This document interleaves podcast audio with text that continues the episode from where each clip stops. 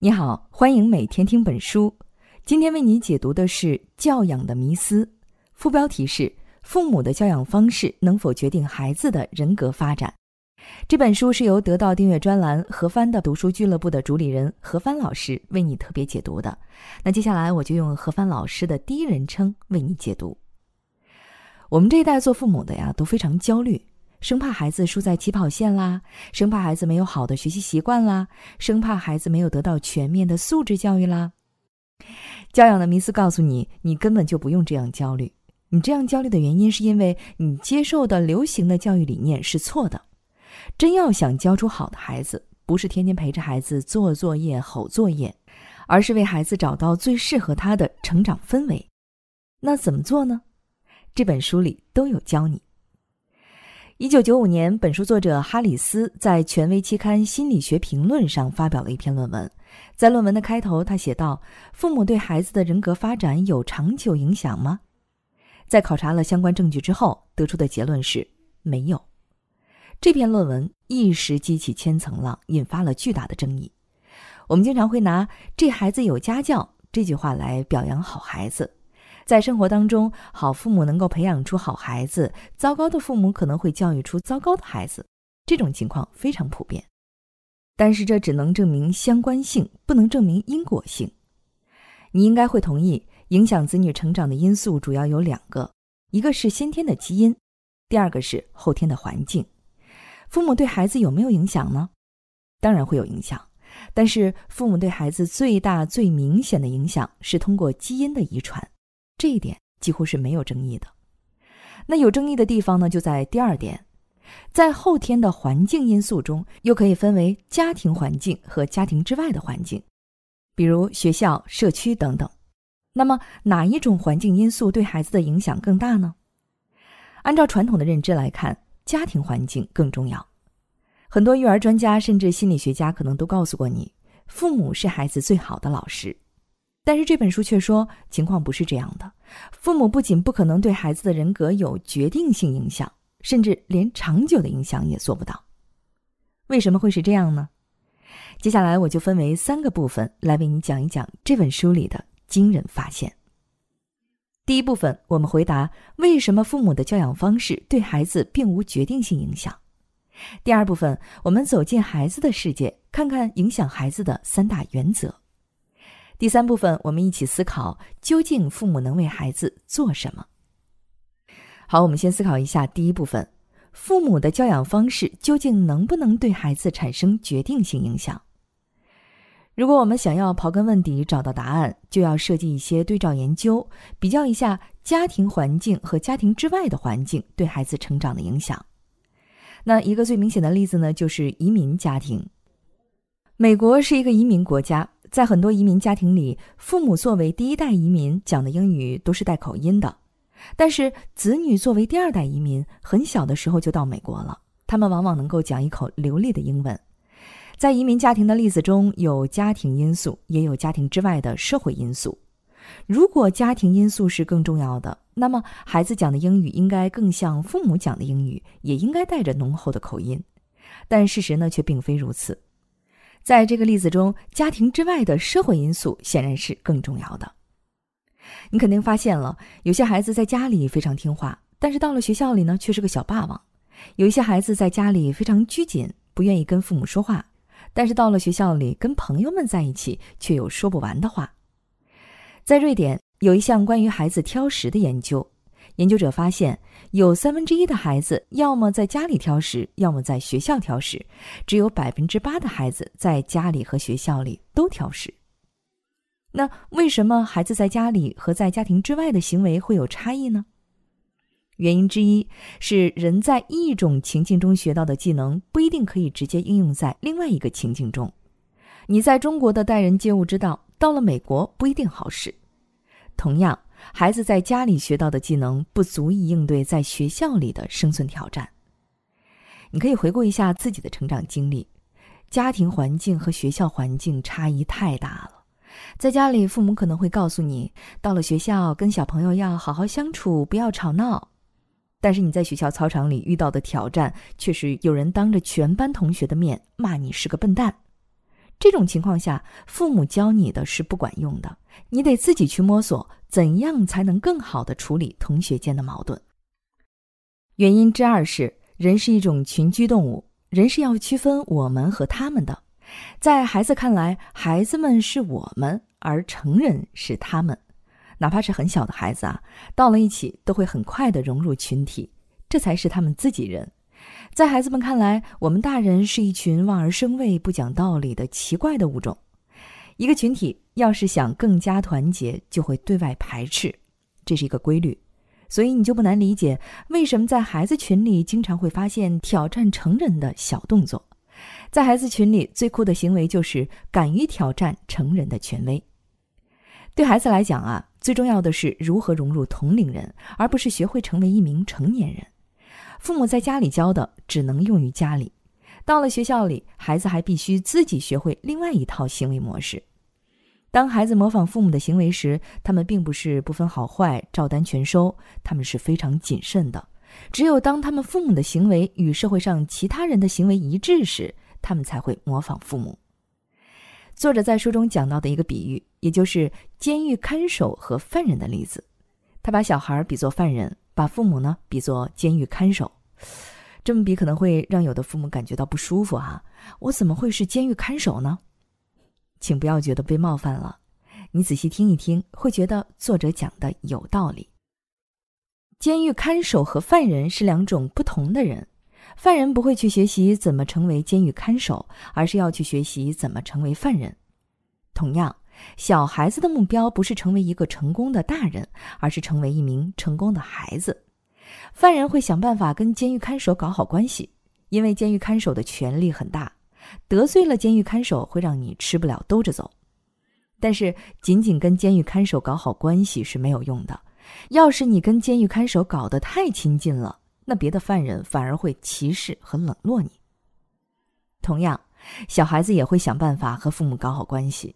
因为父母是有权利的呀，父母心情好了会给你零花钱，会给你买礼物；生气了可能会揍你，所以当然要巴结一下了。但是仅仅成为父母的乖宝宝是没有用的，孩子长到一定的年岁就会有意的跟父母保持距离，这并不是因为他们不爱父母了，而是因为跟父母搞得太黏糊，会遭到别的孩子嘲笑和奚落的。犯人有自己的文化。监狱里不断有老犯人出去，新犯人进来，但是文化却始终不变。他们有自己的道德标准，比如说他们会很鄙视那些拍监狱看守马屁的人，很鄙视那些打小报告的人。他们必须服从看守的指令，否则就会吃苦头。但是他们又不想百分之百的服服帖帖，所以他们会搞点小动作，跟看守们暗中较量。如果他们能够侥幸的在跟看守的斗智斗勇中取胜，他们就会非常高兴。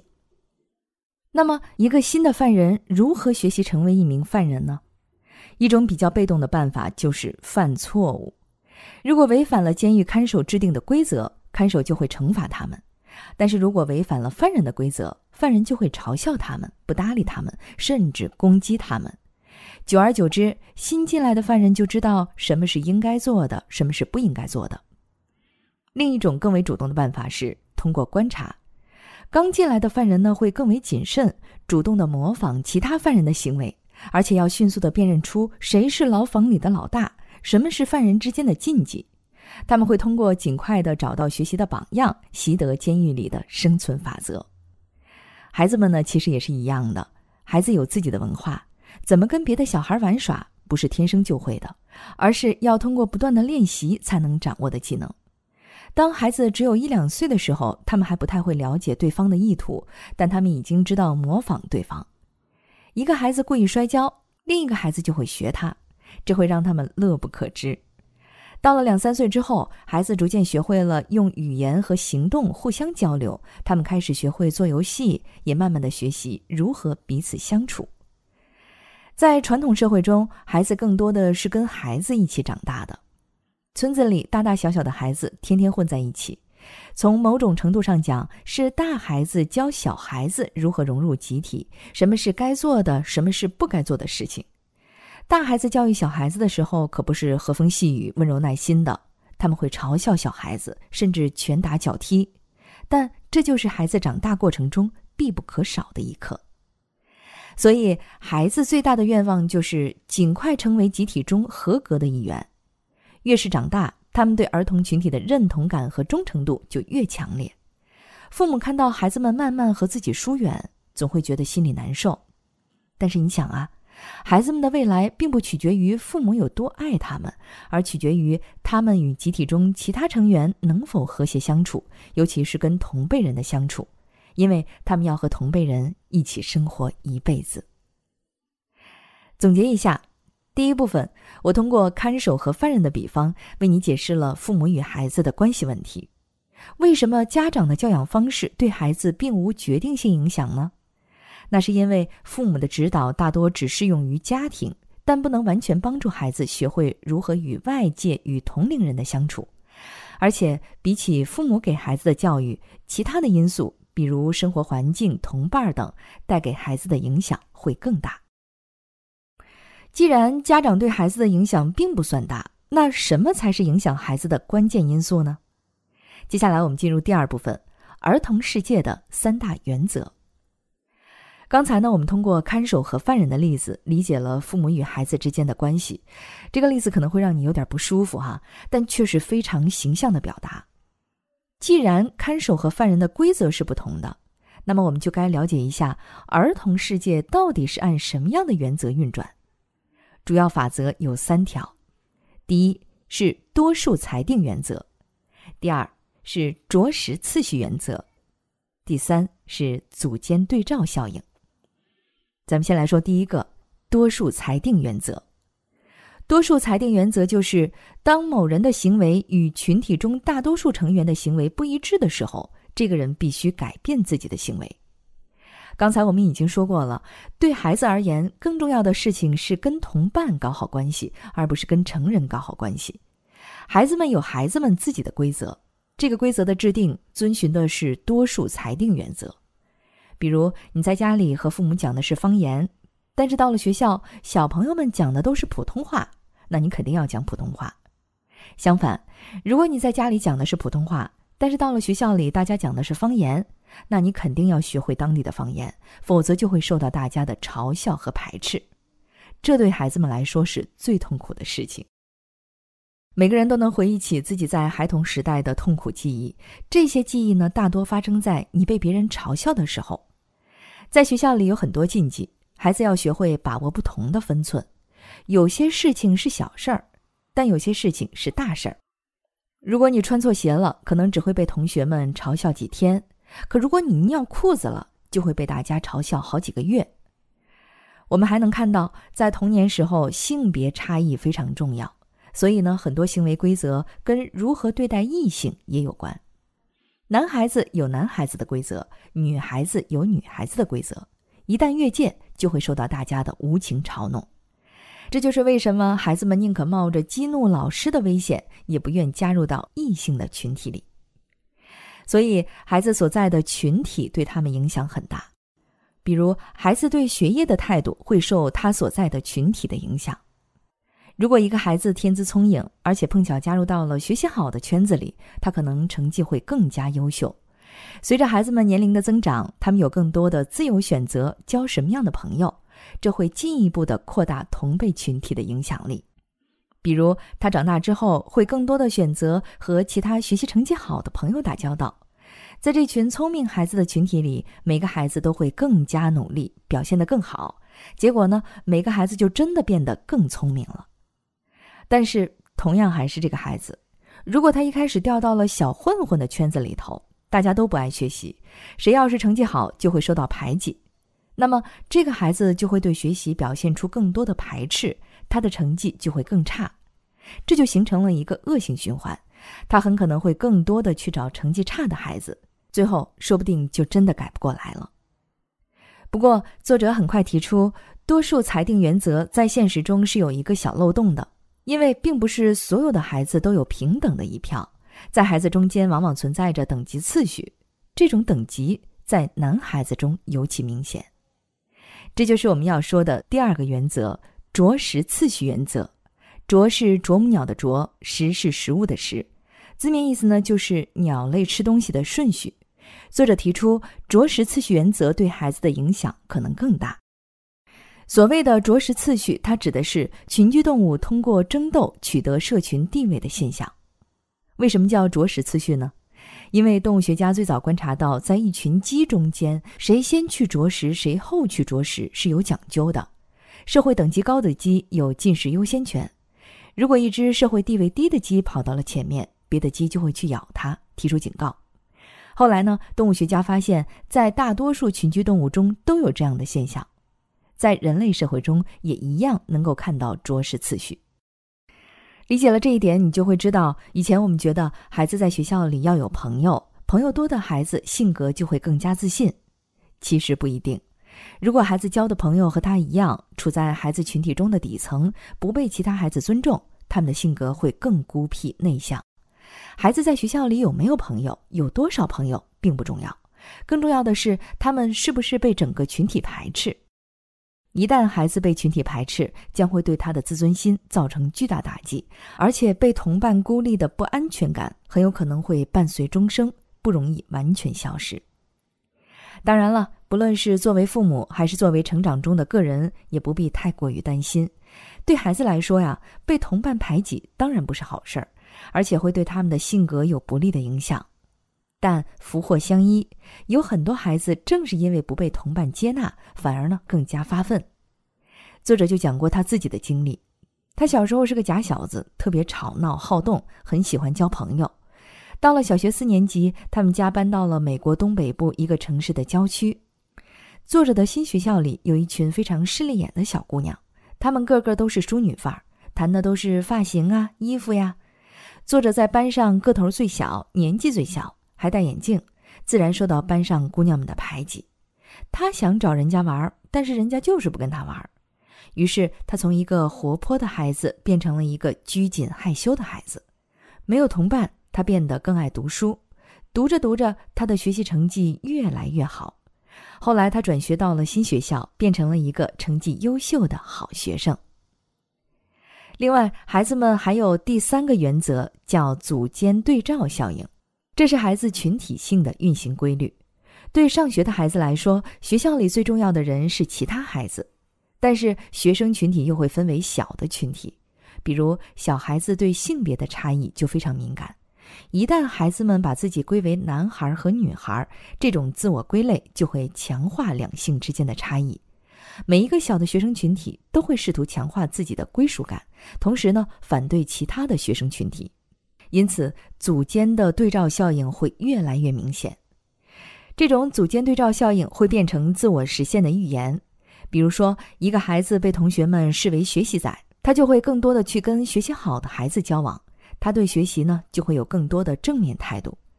一个孩子被同学们视为捣蛋鬼，他就会和捣蛋鬼们混在一起，而且会觉得不学习才酷。总结一下第二部分。这部分我们介绍了儿童世界的三大原则，分别是多数裁定原则、着实次序原则和组间对照效应。孩子不是完全按照父母的教养在行动，比起父母的教育，如何能够融入同龄人的世界，对他们来说才是更加重要的事情。听到这里啊，你肯定很着急了。既然父母的教养方式对孩子影响不大，孩子又有自己的做事原则。那难道我们做父母的就什么都干不成了吗？别急，我来给你支支招。咱们来看第三部分：父母能为孩子做什么？我必须再强调的是，这本书呢，只是告诉我们，父母的教养并不像我们想象中的那么重要。但不是说父母不重要啊。身为父母，我们对孩子有不可推卸的责任。那我们应该怎么做呢？至少有三点是每一个家长都应该努力去做的。那就是教会孩子如何离开家庭，给孩子选择好的环境，不做焦虑的父母。我们先说第一条，教会孩子如何离开家庭。我们先来看一看孩子们在家里能够学到什么。孩子们在家里能够学到家庭的行为规范，但这并不意味着他们会把家里的行为规范带到外面的世界。所以呢，你会观察到一个有意思的现象：那些已经长大成人的孩子。一旦回到家里，又会变成当年父母身边的淘气孩子，忘了自己在社会上的各种身份。同样，当他们离开家庭的时候，他们会把父母教给他们的家庭规范抛在脑后。但是，孩子确实在家里能够学到一些更好的帮助他们应对外部世界的技能，比如，父母可以给孩子提供各种知识和训练，让他们出门之后呢，更好的应对外面的世界。如果孩子们热爱体育，家长可以帮助孩子们先在家里练习打篮球、打羽毛球，学得一技之长，到了孩子群体里才好镇住小伙伴。同样，家长可以帮助孩子学习弹吉他，学习怎么做饭，学习怎么开车，这都会对孩子离开家庭之后的自主生活有帮助。父母帮不了孩子太多的忙，而且一不注意还可能帮孩子的倒忙。你是不是还能记得上学的时候，有的孩子名字很怪或者很土，老是被别人起外号啊？那可不怪孩子，都是父母惹的麻烦。有的孩子穿的衣服跟别人不一样。背的书包跟别人不一样，理的发型跟别人不一样，都会引起其他孩子的嘲笑，这也是父母失察的地方。父母要想帮助孩子，就要尽量减少孩子被群体当作负面角色的可能性，要尽可能的让孩子更合群，看起来更正常或者更好一些，看起来更有吸引力。孩子不希望自己与众不同，在群体中与别人不一样，对孩子来说是很可怕的事情。第二件家长能做的事情是给孩子选择好的环境。在孩子的孩童时期，父母是有能力帮助孩子选择同伴的。环境和同伴对孩子的成长影响很大，这就是孟母三迁的意义所在。比如，如果你的孩子，特别是发育稍晚的男孩子，如果他个头比较小，那可以考虑让他晚一年上学。我自己呢，小时候就是没有上小学一年级，直接跳级上的二年级，结果班上的同学个个都比我高，连女生都敢欺负我。有些家长担心晚上一年学会不会让孩子输在起跑线上了。其实晚一点上学对孩子没有什么影响，反而会让他的小学生活变得更加容易。我们还可以观察一下自己的孩子是不是在学校里地位最低，老是受人排挤和欺负。他交的朋友是不是好学生？有没有被小混混们带坏？如果出现了这样的情况，及时带他脱离这样的环境才是好选择。虽然一般情况下搬家对孩子有不利的影响，比如他们要从头开始适应一个新的环境，但是如果原来的同伴群体让他们过得很痛苦，那么搬家就能解决大问题。父母能够帮助孩子最重要的一点，就是帮孩子找到适合他们成长的环境，最好呢还能找到和他们一样玩得来的小伙伴们。如果你要想这样做的话，必须要趁早，因为你对孩子的影响会随着他们的年龄增长而缩小。对于小孩子，父母几乎能够控制他们交什么样的朋友，但是等到他们到了十几岁，进入青春期之后，你就不可能再控制这些孩子了。第三件家长应该做到的事情是，不做焦虑的父母。这本书告诉我们，我们现在所熟悉的家庭教育理念，其实是一种很新奇的观念。在大多数历史时期，做父母的都没有我们现在这样焦虑。在传统社会里，父母当然要担负起照顾孩子的责任，但父母的生活不是围绕着孩子转的。照顾孩子这件事情，不仅仅是父母的责任，也是整个家族的责任。在更多的情况下，照顾孩子是大孩子的事情。大家族里兄弟姐妹很多，大的孩子带着小的孩子，自然而然就学会了如何在孩子世界里找到自己的角色。我本人呢也是父母，我也总是会焦虑。但是读完了这本书，我特别想跟你分享一点心得。作为父母，一方面我们应该放下过度的压力和焦虑。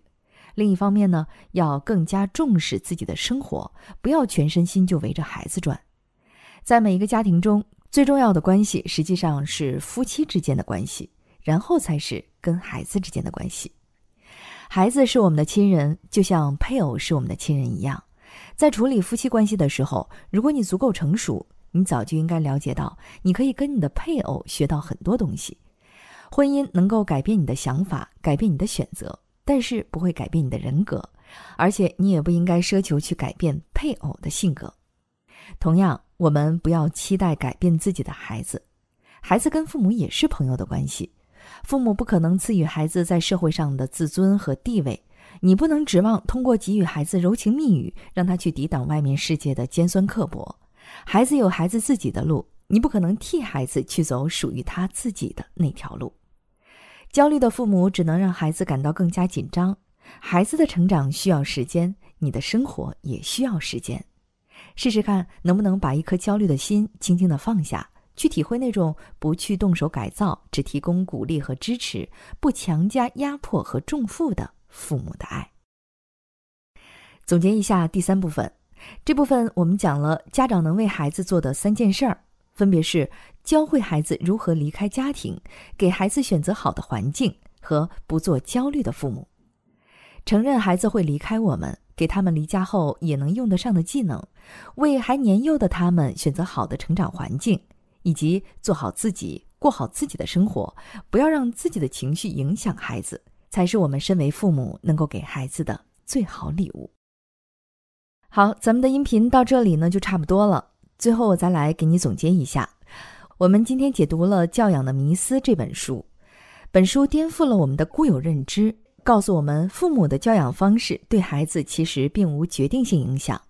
然后我们走进了孩子的世界，知道真正影响孩子的有三大原则，分别是多数裁定原则、着实次序原则和组间对照效应。最后，我们也指出，父母对孩子的作用还是很大的。父母应该帮助孩子学习如何离开家庭，帮助他们选择好的成长环境，并且父母自己要过好自己的生活。放下焦虑，享受和孩子在一起的时光。